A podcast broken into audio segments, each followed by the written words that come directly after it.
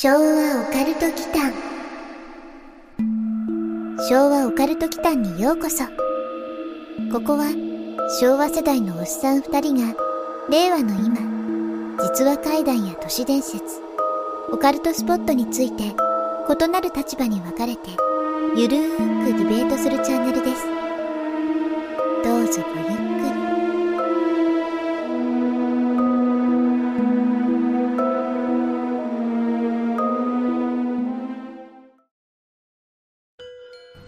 皆さん、こんばんは。こんばんは。昭和オカルト期間のマサです。やすくんことやすです。さてさて、えー今日なんですけど、はいはい。現代の禁書とも言うべき、うん禁断の本、エロ本じゃないよ、うん。について掘り下げたいとはい。思います。うん。うん。なのでね、またディベートではなく、最近ちょっとね、ディベート用の構成をね、考える時間がもうない。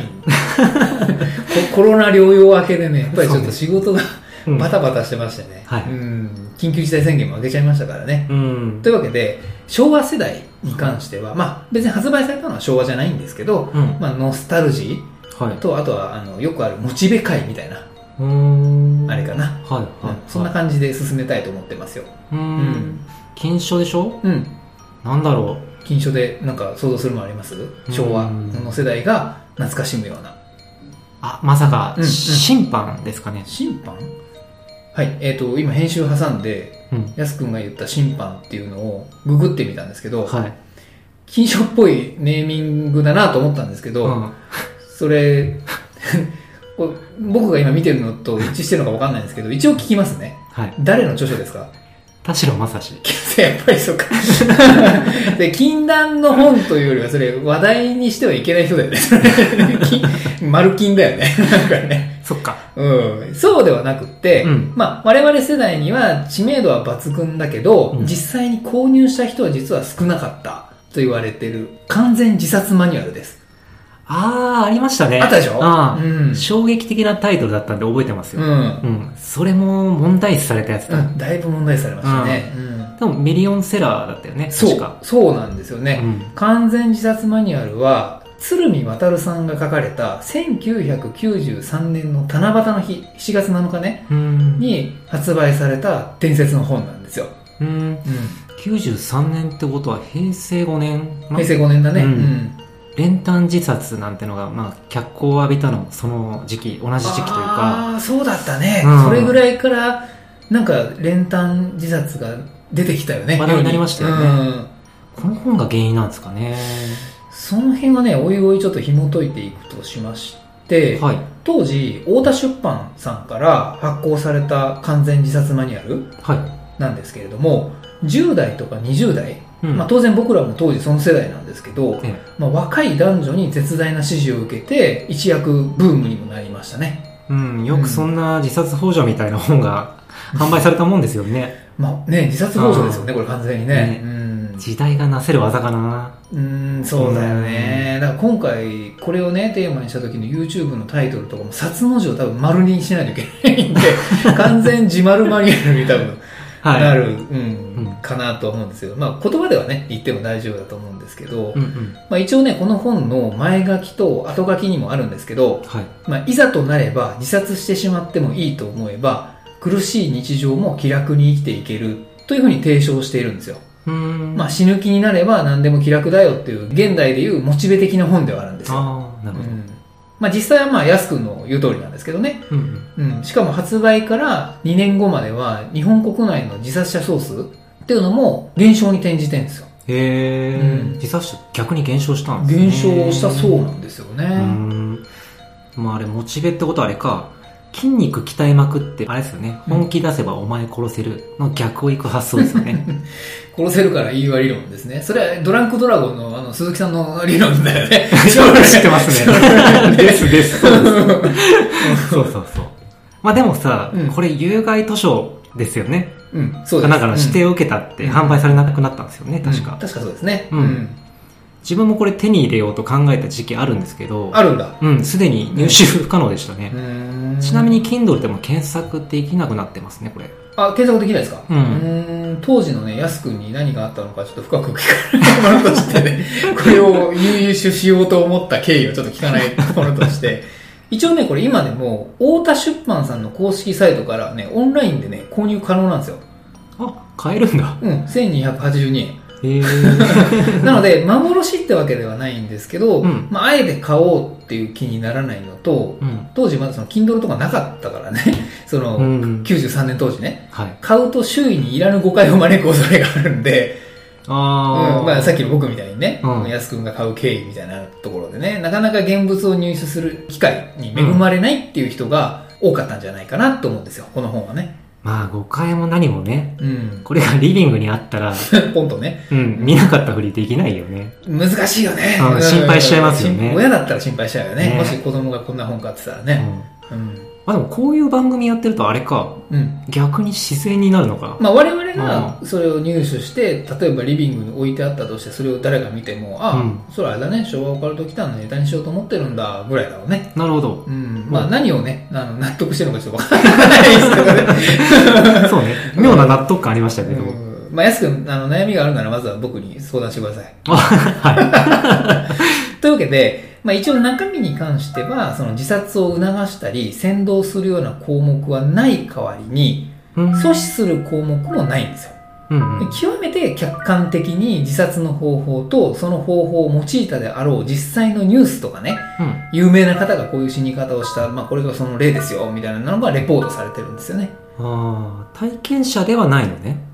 あ、そうか。うん体験者はレポートできないですよね。できない、できない。うん。不謹慎なものいいですよ。うん。うん。成仏してくださいって話になっちゃうよね。そうね。自殺方法の説明のほか、はい。あのね、見苦しさ、うん。自殺時の苦痛度、うん。致死度、手間、リスク、かかる費用、事例による自殺者の心理や自殺の原因、うん。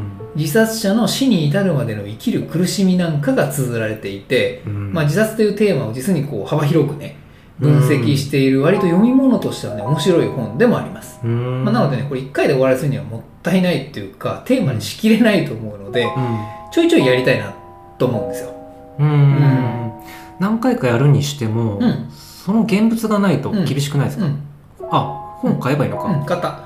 あ、はい、買いました。買ったんだ。あるのかここにあります。はい。なので、改めて、ちょっとこの場で、はい、ご会長しようと思います。う んてっきりマサの愛読書はさ司馬遼太郎とかうん。東野圭吾だと思ってました、まあ、それはもちろん、その二つはそうなんですけど、うん。まあ、このテーマやるなら、現物あった方がいいかなと思って、うん。まあ、僕も当時、興味はあったんですよ。興味はあったけど、やっぱ買うのはなっていう風な、ビレッジヴァンガード理論があって、うん。そうね。まあ、うんビレバンさんに怒られちゃうんであれなんですけど、まあ、今回はちゃんとこれ入手したんですよ。はい、うん。はい。大抵の人買ってなかったよね周囲の人はね、うん。うん、貸し借りかな？借りるのも怖いよね。怖いね、うん、勘違いされるから。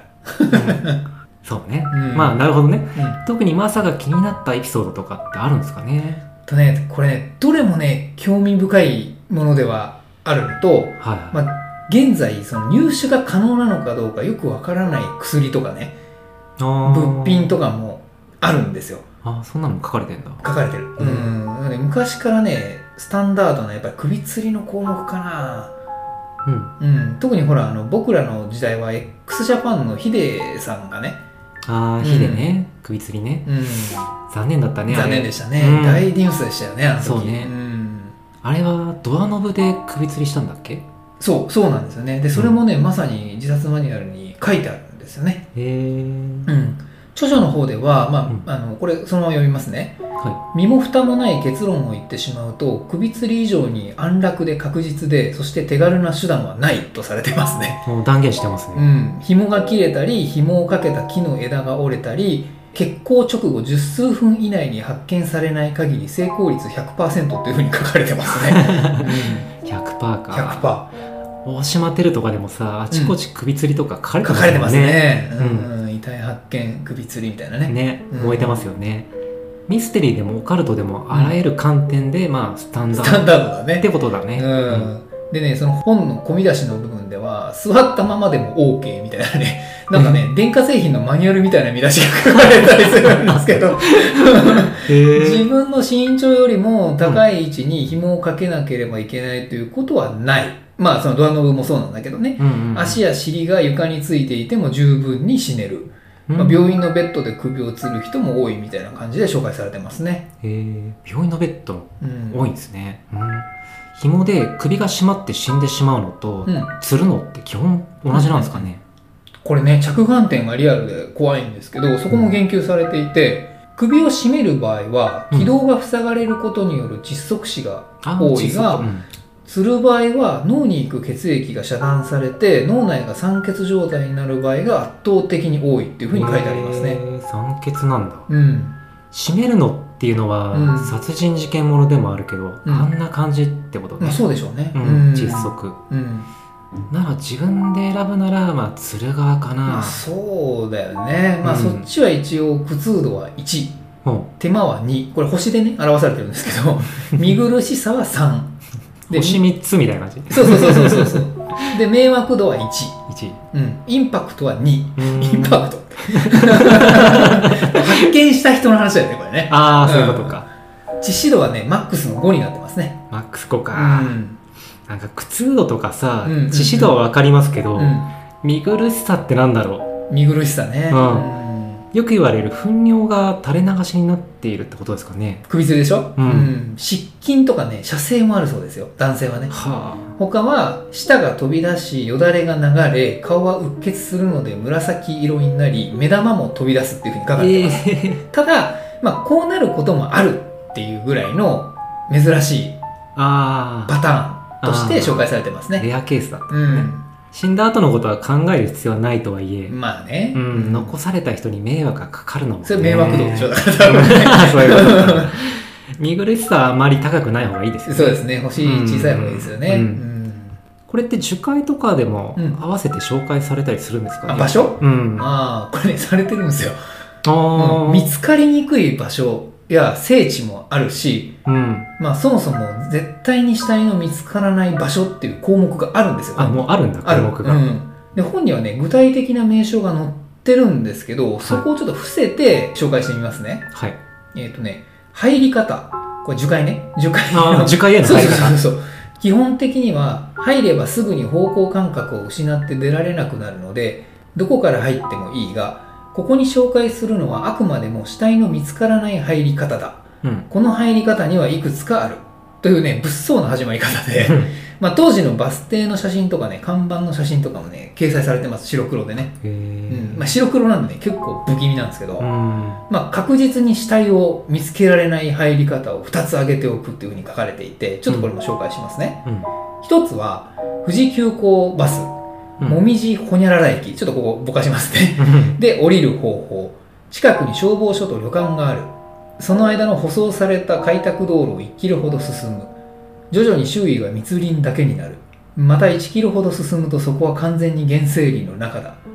その道をマップの X ゾーン。これマップの中にねいくつかゾーン分けがされていてうん。ここが一見つかりにくい XYZ ゾーンみたいなのがあるんですよ。へでその中の X ゾーンに入りなるべく奥へ進む。うんここなら地元の人はもとより自殺志願者すら訪れない、うん。じゃじゃあ誰だよって話なんですけどね。でも自殺しに行くんでしょだってって話ですけどね、ね。えーもう一つはバスの赤ほにゃらら駅。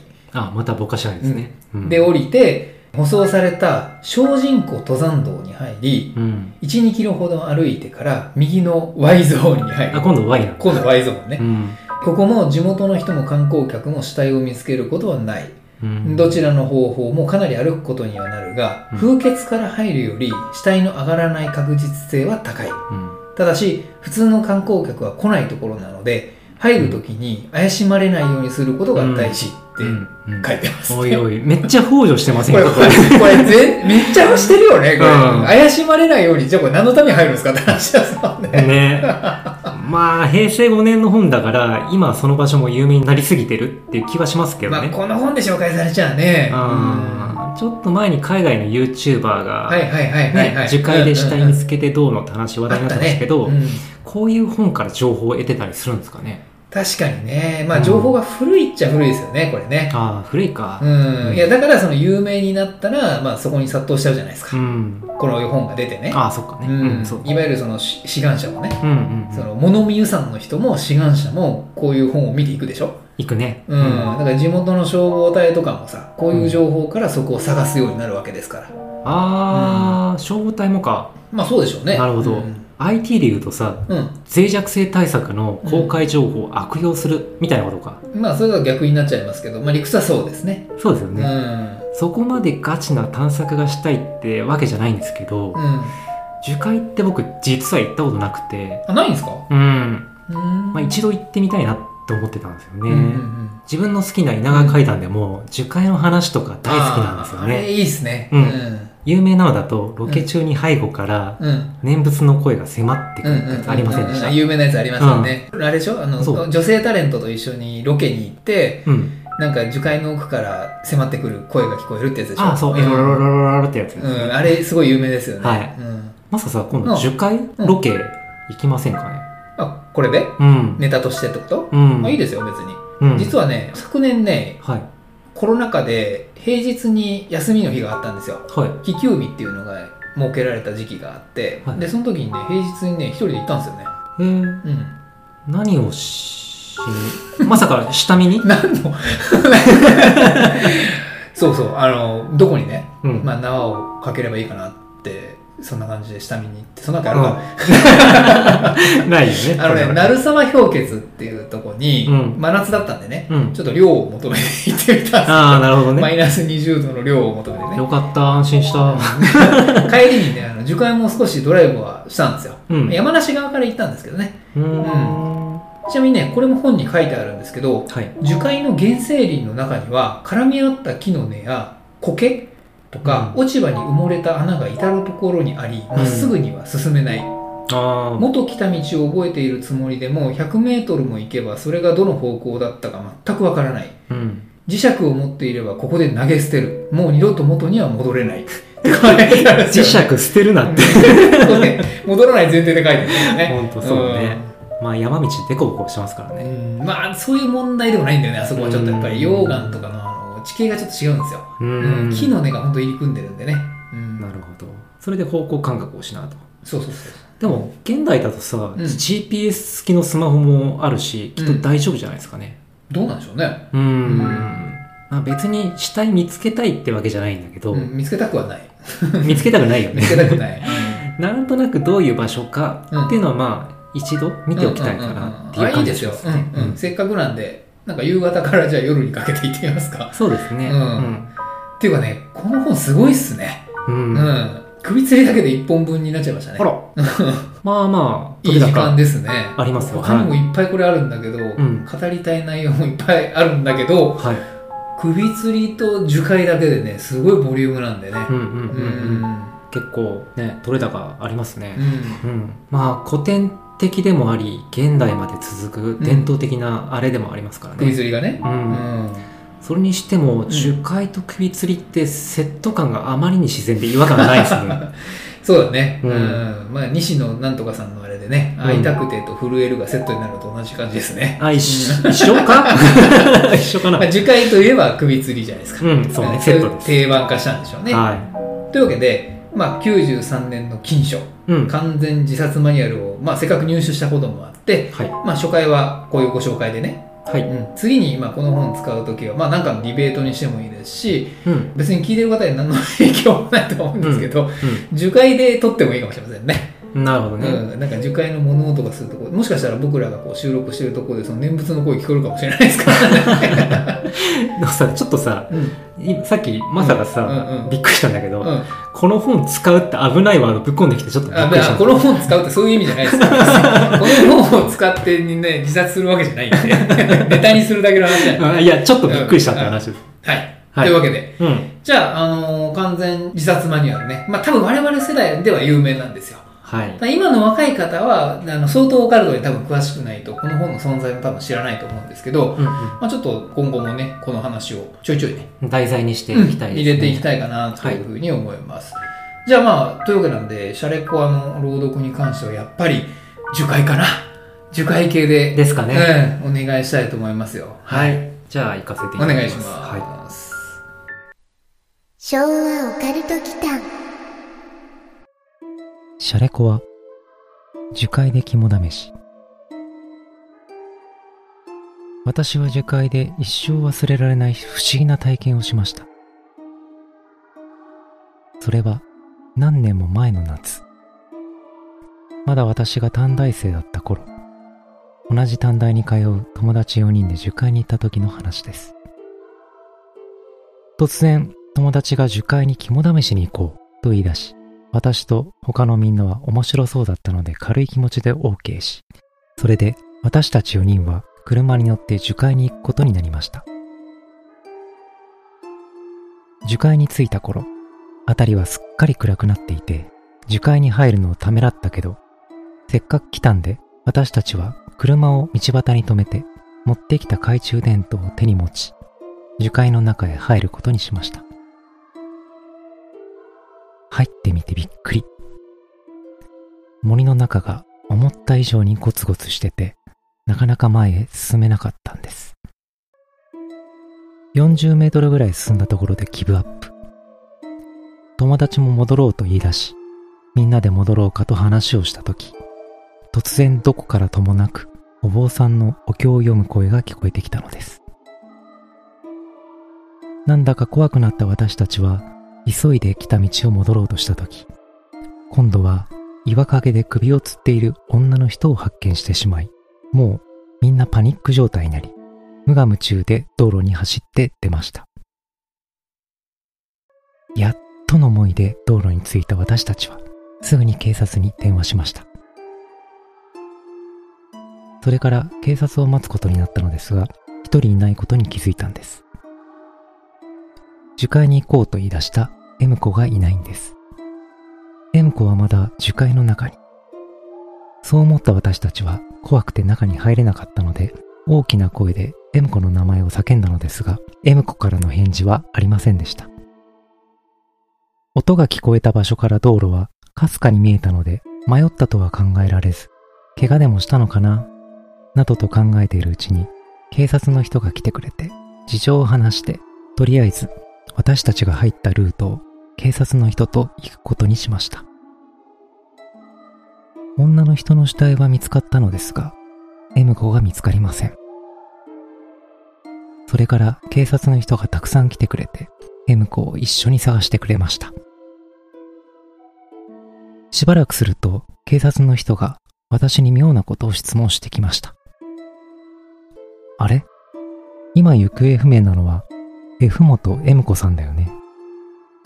そう質問された私は、そうですと返事をしたら、ある免許証を見せられました。それは紛れもない M 子のでした。M 子が見つかった。そう私が思った瞬間、警察官が信じられないことを口にしました。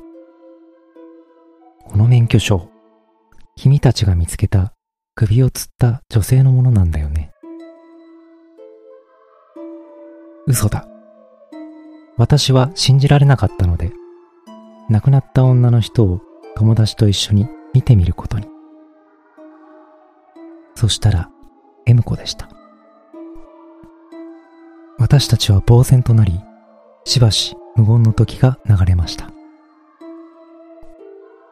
私たちは警察の人に、M 子は同じ短大の生徒だと言ったのですが、信じてもらえず、結局、虚言として片付けられ、その上、説教までされて家に帰されました。地元に着いた私たちは早速学校で撮った写真を見てみることにしました。そしたらどの写真にも M 子の姿はありませんでした。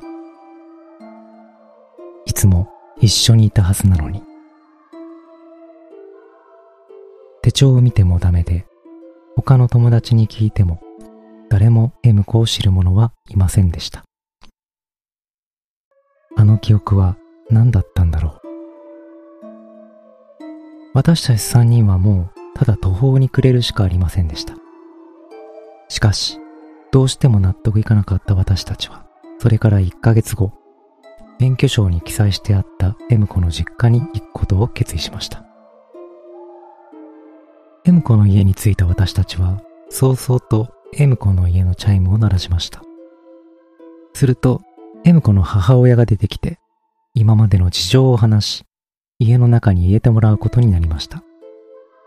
もう M 子の葬式は済ませてあり、灰になった M 子がそこにいました。それで母親と話しているうちに意外な事実が分かり、私たちは驚きました。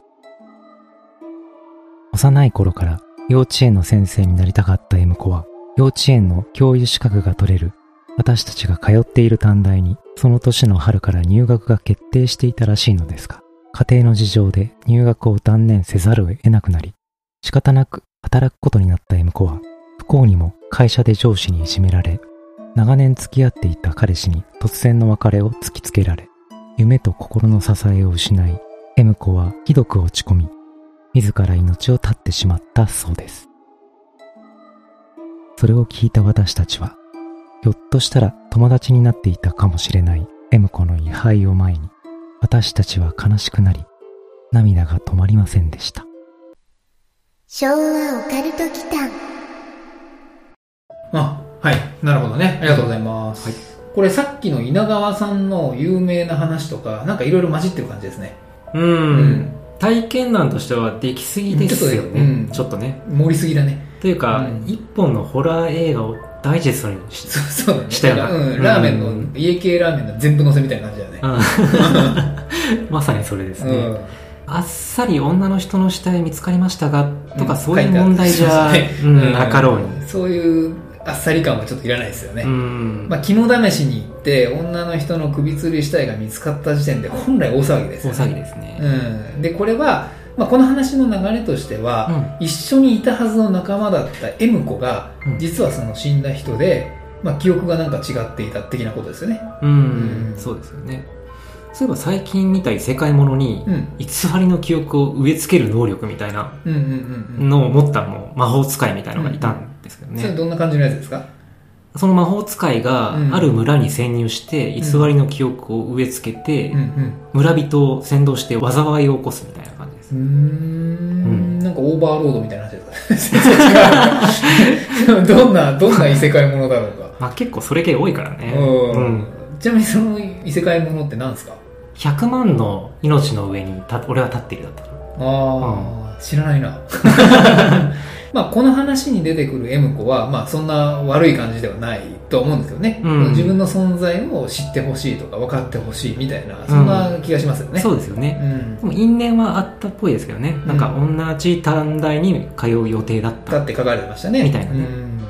でも、うん。お坊さんのお経を読む声がうんうん。完全にさ、うん。うん後半？うん。書き消えてなくなっちゃってるとか、うん。まあちょっと雑まあちょっと雑だよね。雑だよね。うん。お坊さんのお経が何にもこれあの、うん。因果関係ないよねっていう話だね。そうだね。からこれ稲川さんの階段じゃんって話なんだよ、うん、もうちょっと構成練り直してほしいな。なんかねこれもったいないですね。これじ実際には多分あれだよね。うん、中のすごいね邪推をするけどはい。これねやすくんも僕も同じ今スタンスなんで嘘松前提で話してるんですけど あの実際にはおそらく仲のいい女の子のねその女子大生同士で樹海に行きました、うん。でなんかロープがかかっていた木の枝を見つけました。はい。それぐらいですよ、うん、うん。そこから多分ねあの全部載せしてる感じがするんですよね。あまりになんかちょっとこれ盛りすぎてて、なるほどね。うん、ちょっとね現実感がないかなと思うんですよね。うん、うん。ただまあ共通してるのはあれだよね。今回最初の話からあれなんだけどお坊さんの声だよね。お坊さんの声ですね。これね実は完全自殺マニュアルにもね書かれてるんですよ。え 書かれてるんですよ、ただこれはなんかその樹海になんかの道場があってうん。そこのお坊さんっていう風に書かれてるんですよね。